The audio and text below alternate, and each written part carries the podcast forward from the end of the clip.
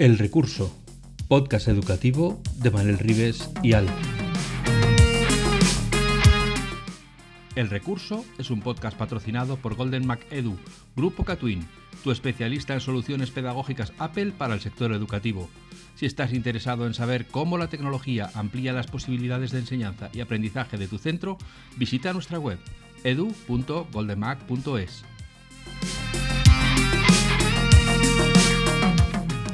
Saludos cordiales y bienvenidos al podcast El Recurso, el podcast sobre innovación y educación de Manuel Rives y Alf. Hoy viene a hablar con nosotros Miguel Ángel Azorín, que es maestro y miembro del equipo de innovación, marketing y comunicación en el Colegio Padre Deon de Novelda, Alicante. Miguel Ángel es Nivel 2, ojo, ya esto llevan colores. Eh, Google Educator, embajador de Genially, embajador de Book Creator, coach de Edpuzzle, entre otras herramientas digitales y creador de la app educativa Flipped Primary e inminente futuro Apple Distinguished Educator. Con él, hoy vamos a hablar de gamificación y para guiar la conversación, como siempre, está con nosotros Manel Rives, así que voy a saludarles a los dos y empezamos la charla. Hola Miguel, hola Manel, bienvenidos al recurso. ¿Qué tal estáis? Buenas tardes, buenas noches, buenos días, recursillistas. Pues hoy tengo el hermosísimo placer, como no podía ser de otra manera, de traer aquí a mi colega y amigo Miguel Ángel, eh, que todo el mundo conoce como Flipped Primary, que nunca sé cómo se dice, si parece como el Just Duro o el, o el Just este que se ponía en el pelo, o Just, o Just, o Frame Primary, o Primary, Just for Men no existe, o Just for Men, o Just for, for Men, pero las dos cosas a la vez no puede ser. Y con él nunca sabes cómo llamarlo. Aparte de que yo creo que eh, es el perfecto ejemplo de un comercial de pilas. Es decir, tú quieres vender pilas, pues traes a Miguel Ángel, dices, es la pila en persona. O sea, tiene energía para dar y tomar. No necesitamos más placas solares. Tiene energía para dar y para tomar para todo el barrio y el resto del extranjero también. ¿Qué tal estás, Miguel Ángel? Buenas tardes, Manuel. Buenas tardes. Pues muchísimas gracias por haberme invitado. Y, y, nada, vamos a echar un ratito aquí lo más ameno y divertido posible. Y como has dicho de la energía, pues yo es que soy muy intenso. Yo parece que me caí de pequeño en la marmita, como hizo un amigo mío, en la marmita de Asterix Obelix. Y tengo energía, vamos, tengo más energía que una fábrica de café de Colombia. bueno, o sea que tu, tu, ritmo de sueño no es dictaminal, ¿no? O sea, tú tienes energía eh, cuando te toca a las 9 de la mañana y a las 11 de la noche. A la hora. ¿Hace falta ¿Hace falta esa cantidad de energía para hacer la cantidad de cosas que tú haces? Bueno, yo creo que hace falta energía hoy en día para todo, para todo en la vida, ¿no? Y, más nosotros los docentes, sin menospreciar el resto de, oficios y, de trabajos, pero que nosotros tenemos que llegar a las 9 de la mañana, como le digo yo a mis críos y a mis crías, tenemos que llegar a un fire para estar trabajando a tope de nada más entrar por la puerta y cuando salgamos, en mi caso, que trabajo en un concertado y tenemos jornada partida, cuando salgamos a las 5 de la tarde, eh, salir satisfechos de la dedicación y el esfuerzo que hemos, que hemos estado realizando. No, no vale llegar a las 9 bostezando y salir a las 5 eh, sin energía porque hemos estado apáticos todo el día, ¿no? Hay que estar con las pilas hasta arriba, como el iPhone al 100%. Exactamente. Mira, tú eres eh, muy conocido por muchas cosas, pero una de ellas es porque utilizas, em, pones en juego y diseñas muchas estrategias de aula basadas en una metodología que ahora, pues, desde hace cierto tiempo, es muy conocida eh, y que nadie acaba de ponerse de acuerdo del término oficial. Ludificación, gamificación, como gamification, ya lo ponemos en inglés. ¿Cómo ¿Cómo lo sueles llamar tú? Y, cuéntanos cómo fue tu primera experiencia que supongo mm. que sería recibiendo, pero a lo mejor es dando. Vamos a ver, Manel, ¿de qué estás hablando? Por favor, un poco de orden que esto va de educación. Por Dios. Vamos a centrar, vamos a centrar. Que se nos escandalizan pues los niños, su primera vez dando o recibiendo. Por favor. Pues, a ver, a mí me gusta gamificación. ¿A qué ibas a decir? A mí me gusta dar. A mí me gusta, me gusta más la palabra gamificación, no porque esté en inglés y eh, luego habla mucha gente de por qué no se traduce a ludificación, ¿no? No sé, yo estoy acostumbrado a, a llamar la gamificación y así me gusta expresarlo cuando digo que he hecho o he creado una experiencia de aula basada en una narrativa, eh, donde mi alumnado está inmerso en una aventura, tiene que ir superando retos, misiones, etc. Y mientras las va haciendo y las va superando, pues va aprendiendo, ¿no? La primera gamificación que hice fue en un cuarto de primaria eh, y me la pasó un amigo, eh, Antonio, murcianico. él estaba trabajando en un colegio de Madrid y le di un toque y le dije, eh, mira, estoy dando matemáticas eh, y me estoy volviendo majara, esto es un coñazo darlo así, de esta forma. Y, ellos estaban haciendo una gamificación eh, del juego del Clash Royale y era Classmat o no me acuerdo muy bien cómo era, cómo era el nombre y me la dejaron y la adapté y empecé a trabajar y a conocer ahí la gamificación. Y es, empecé a trabajar gamificación con una prestada. Sí que es verdad que no todo lo que funciona en, en un aula tiene que funcionar en la tuya, por las circunstancias y las características de cada alumnado. Y a partir de ahí fue cuando empecé a conocer yo la gamificación, profundicé en ella, me formé y la primera gamificación que hice realmente mía fue una para, educación física llamada del revés. Para tercero de primaria hice una para tercero, otra para cuarto y otra para quinto. Hice tres al mismo tiempo en educación física, que realmente pues eh, quizá no fuese necesario eh, porque la educación física pues es un área que resulta ya de por sí muy atractiva y muy motivante para los niños y para las niñas pero quería lanzarme a ello y comprobar si realmente al trabajar con la gamificación en este área, pues la motivación por trabajar en ella todavía se superaba y, aumentaba. Y la verdad es que fue un pelotazo. La primera era del revés, basada en la película de Pixar, de Inside Out, y en ella eh, había inoculado un virus a todo el alumnado del centro en la que eh, se olvidaban de los buenos recuerdos que teníamos en el centro. Eh, la procesión de Semana Santa de Infantil, las excursiones, los teatros de inglés, la comunión, etcétera, etcétera, etcétera. Y los únicos que no habían sufrido ese virus eran mis niños y mis niñas de tercero de primaria. Y ellos tenían que luchar contra ese virus consiguiendo puntos, debilitándolo, para conseguir que los recuerdos no fuesen borrados y siguiesen en la memoria de, todos los alumnos y todas las alumnas del, centro, desde tres añitos hasta bachiller. En esa pues había creado un tráiler motivador, que a mí, tú sabes, Manel, que me gusta mucho montar estos trailers con eMovie y que eh, capten la atención eh, a los niños y a las niñas desde el minuto uno.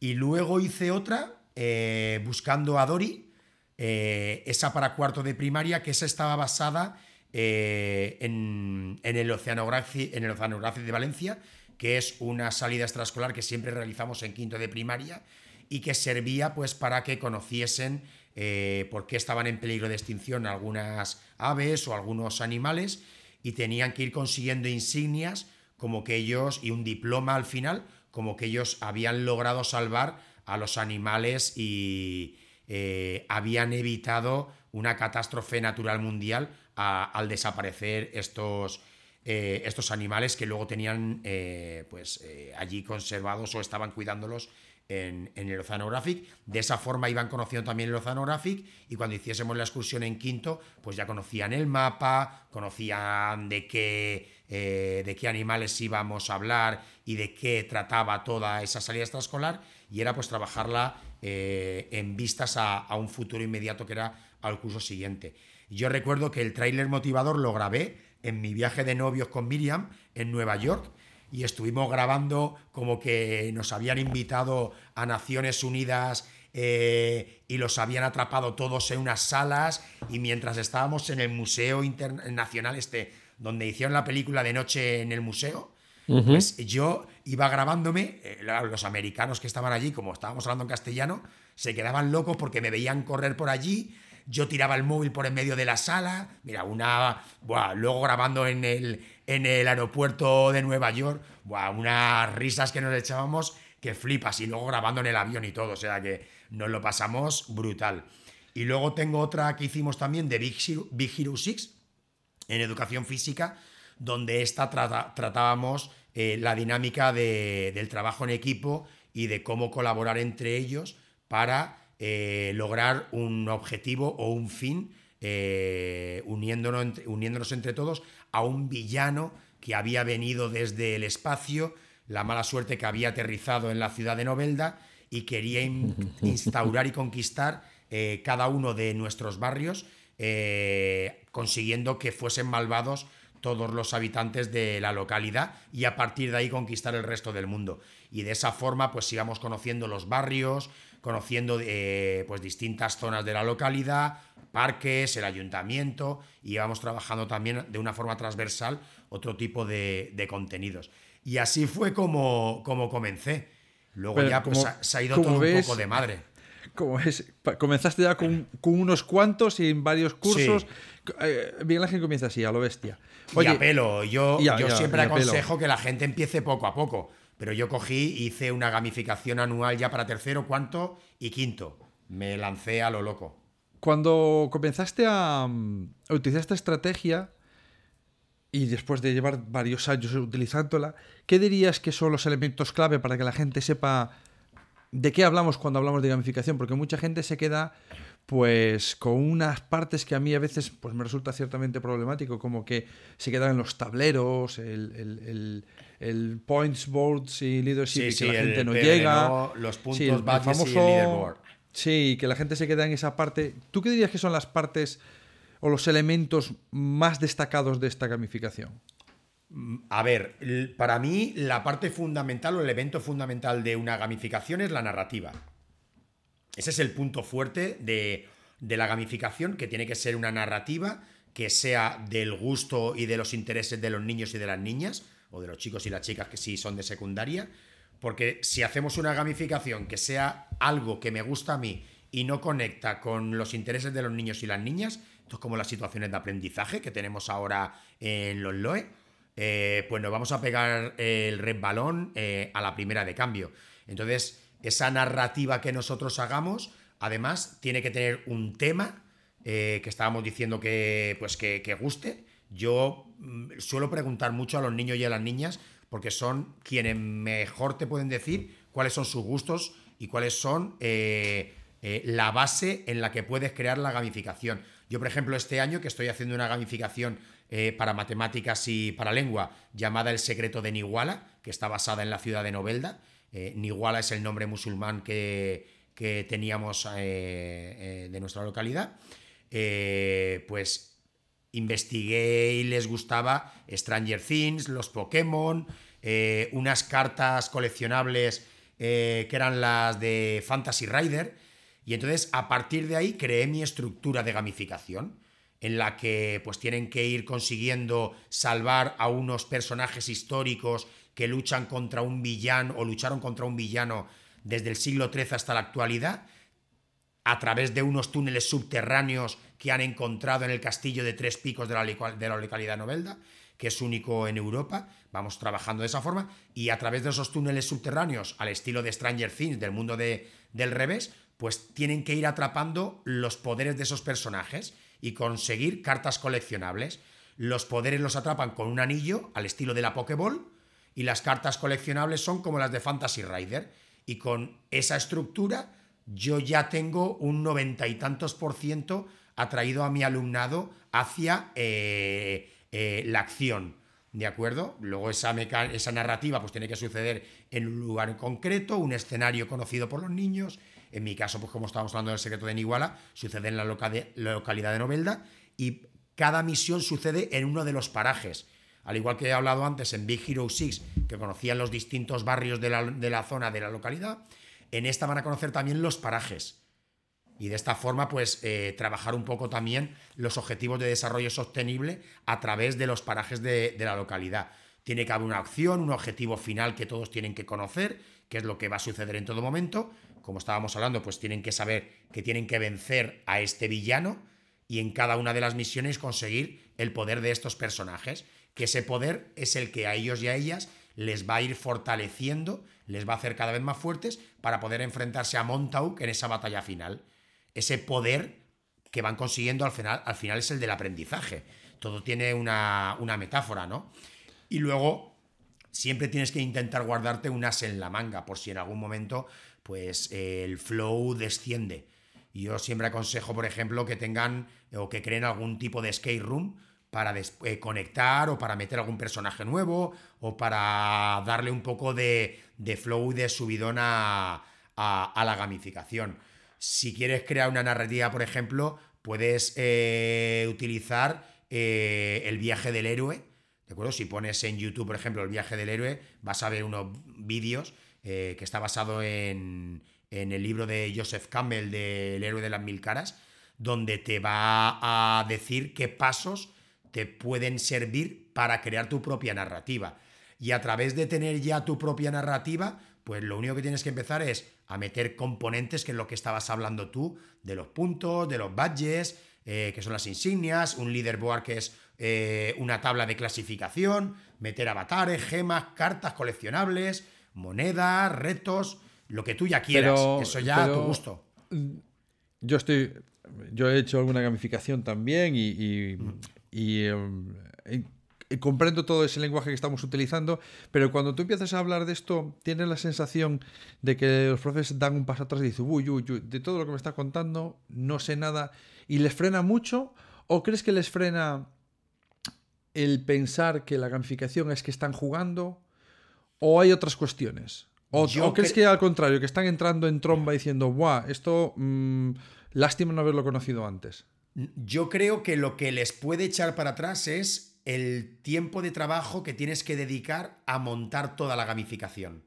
Y luego estar muy pendiente eh, de cómo con esa gamificación tú llevas eh, también todo al día. Porque si tú vas dando puntos o monedas y, o las cartas coleccionables y el feedback que tiene que tener el alumnado sobre esas recompensas no está al día, no está actualizado, entonces eh, eso se va perdiendo, esa conexión con la gamificación se va perdiendo. Yo creo que es lo que puede echar hacia atrás. Ahora, no puedes centrar toda una gamificación en la motivación extrínseca, en la de los puntos, en la de los badges o insignias, sino que tiene, eh, a mí me gusta mucho empezar utilizando esa motivación pero que acabe llevándote a la intrínseca, en la que el alumnado acaba trabajando por el mero placer de voy a estar consiguiendo estos puntos, etcétera, tal, pero porque me está sirviendo para mejorar en mi aprendizaje.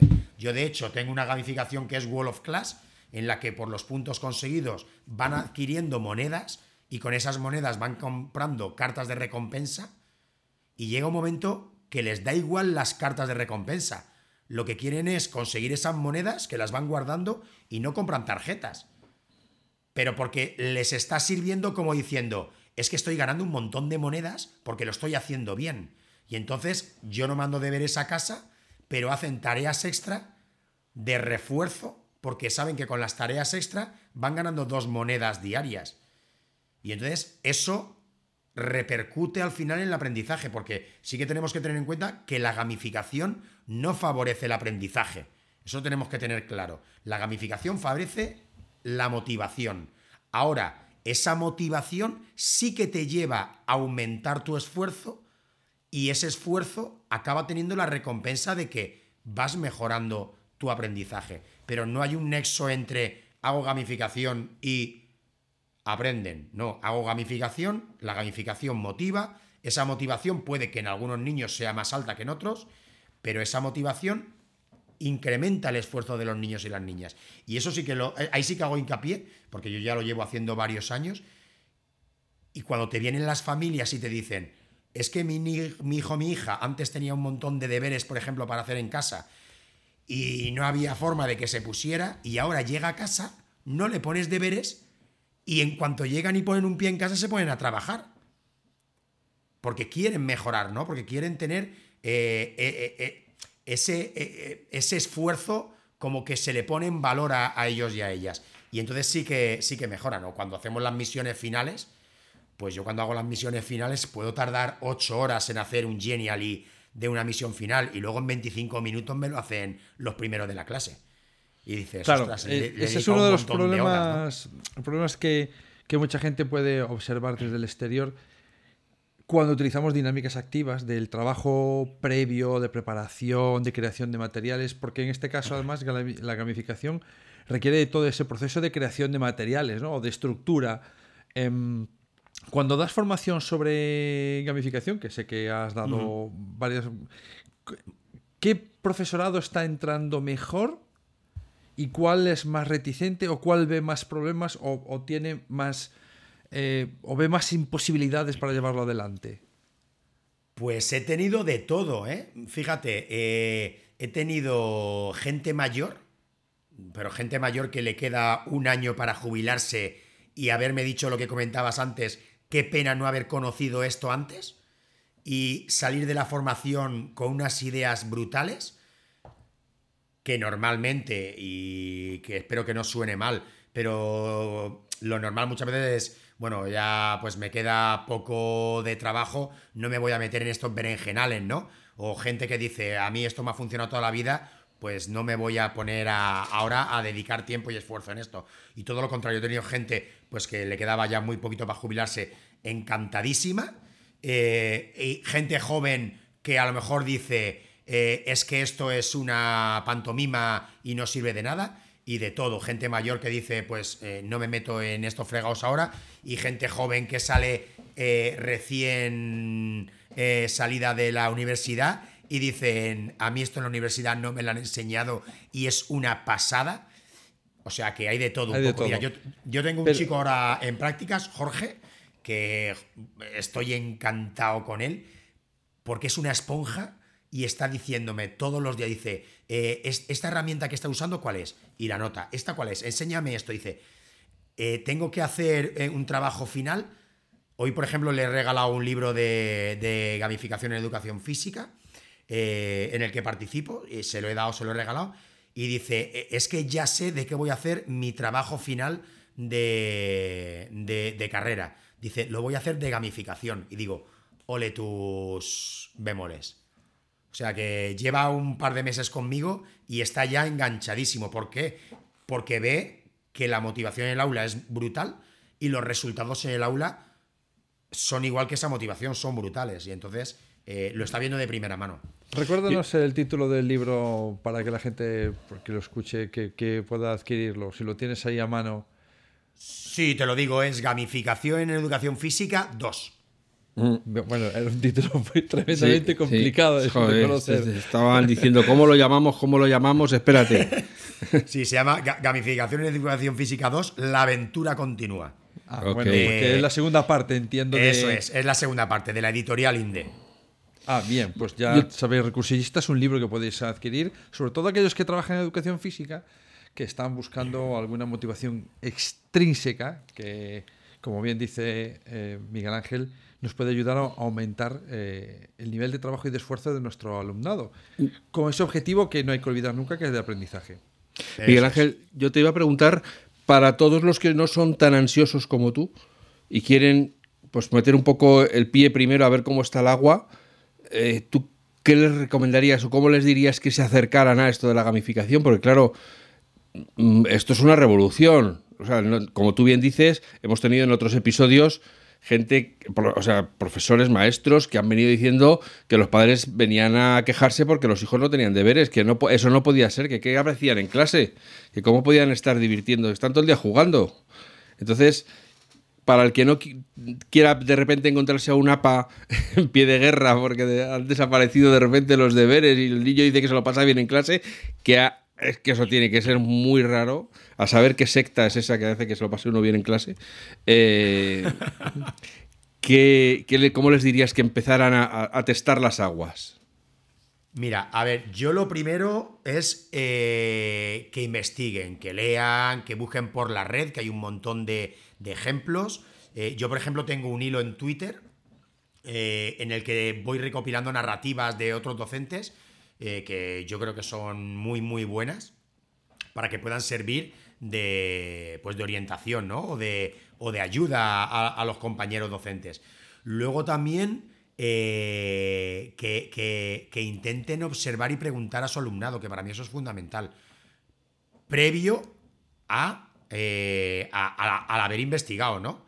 Y al haberte hecho la idea de. Buscar la conexión con, la alumnado. Claro, y, de comprobar también si realmente es necesario. Eh, a lo mejor no es necesario eh, hacer una gamificación en tu aula porque tu alumnado no, no lo necesita, por poner un ejemplo, ¿no?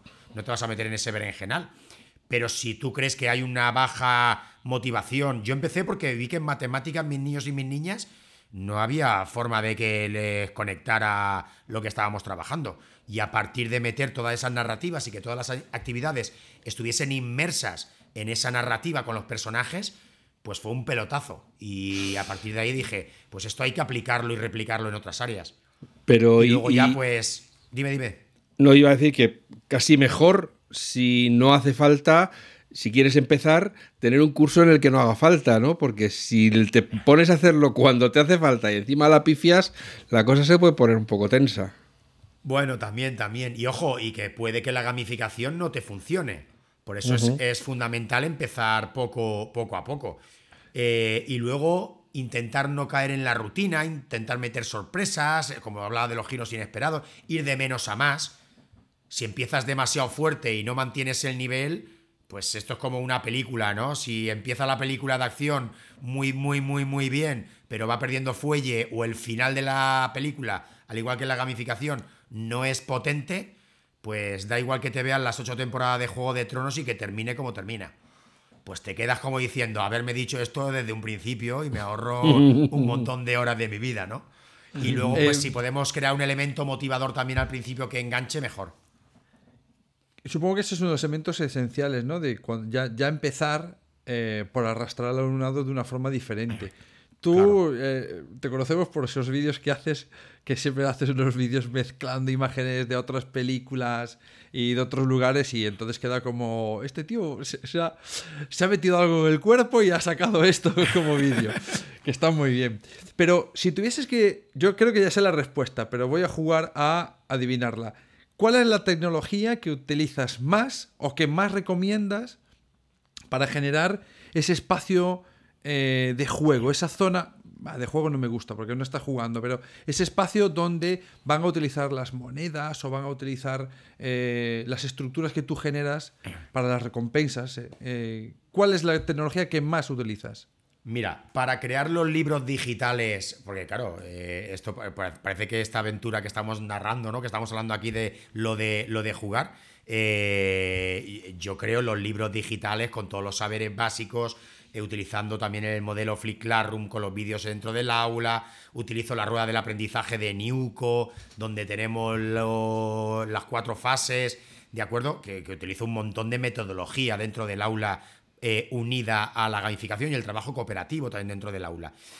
Para crear los libros digitales y las misiones finales, utilizo Genially, fundamental para mí, porque es interactivo. Eh, y luego para crear las misiones finales, Genially con las extensiones de Sandbox o de Escape. ¿De acuerdo? Porque te van dando feedback y al mismo tiempo que te lo da a ti, te lo va a dar al alumnado. Y si no, no contesta correctamente, no puede avanzar de pantalla como si fuese un videojuego. ¿Entendido?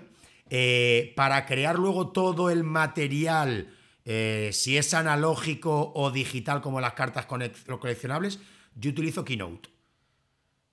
Santo, Keynote que también sirve para eso. lo tengo muy claro. Ahora, que las puedes utilizar, eh, puedes crearlo con...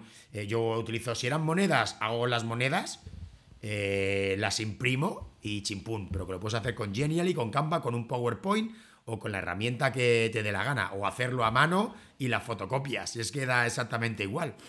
Eh, ¿Dirías que una de, las que, las características interesantes en, general es que eres capaz de llevar eso que sucede en ese mundo virtual al real? Con esas monedas, con esas cartas. ¿Dirías que eso, eso conecta mucho con el alumnado? Sí, rotundamente. Pero muchísimo. ¿no? De verdad, yo eh, cada. Yo intento crear cada año una gamificación nueva.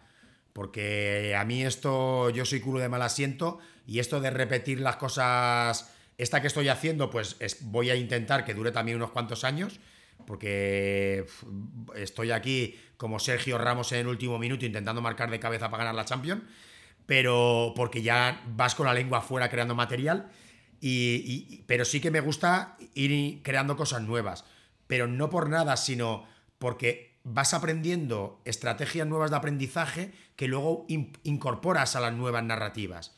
Y entonces em, mm, me gusta seguir innovando o mejorando aquello que he ido creando.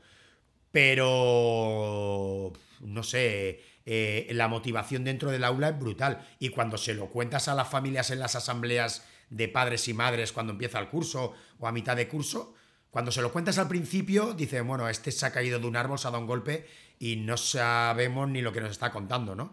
Pero cuando va a hacer la segunda asamblea de familias y vienen, dicen, es que mis niños y, mi, hijo y mi hija, es que está encantado. Y es que llega a clase eh, con unas ganas por las mañanas que no le había pasado nunca. O llega a casa y se pone a hacer cosas, a investigar, a buscar.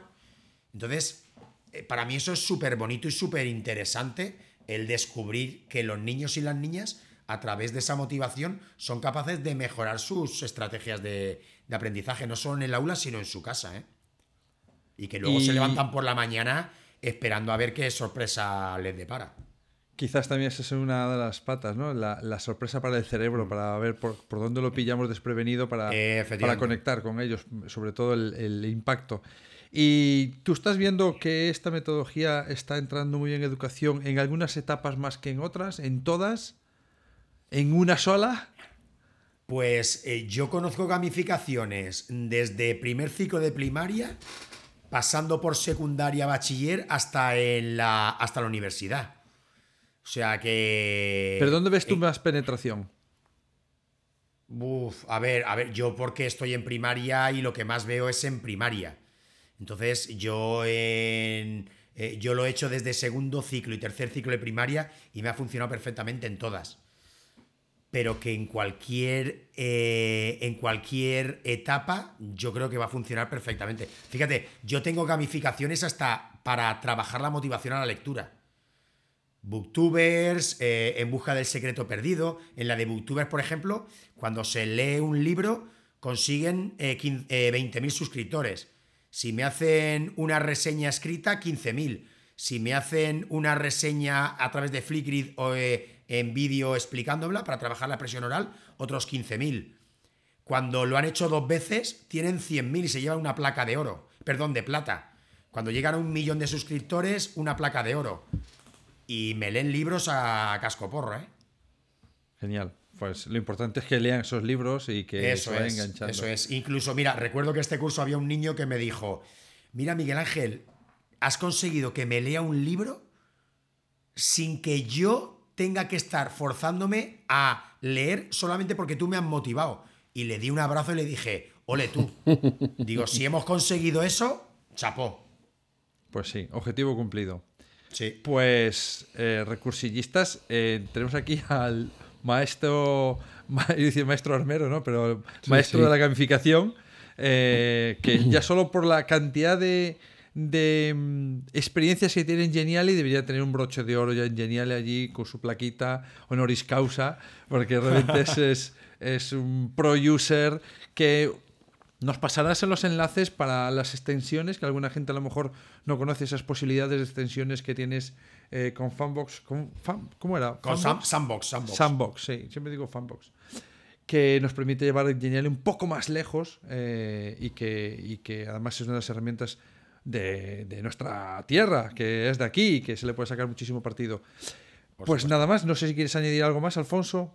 Nada más, simplemente decirle a los recursillistas que como pueden ver, ellos han hablado y nosotros hemos escuchado, así que aquí tienen este primer episodio en formato cortito para que se adapte a los trayectos que la mayor parte de la gente hace de ida y vuelta al trabajo y esperamos que os guste y confiamos en que nuevamente nos deis vuestro feedback, vuestras opiniones para poder seguir mejorando este podcast, que lo hacemos Manel y yo, pero que es de todos, porque al final es las temáticas que nos interesan a todos.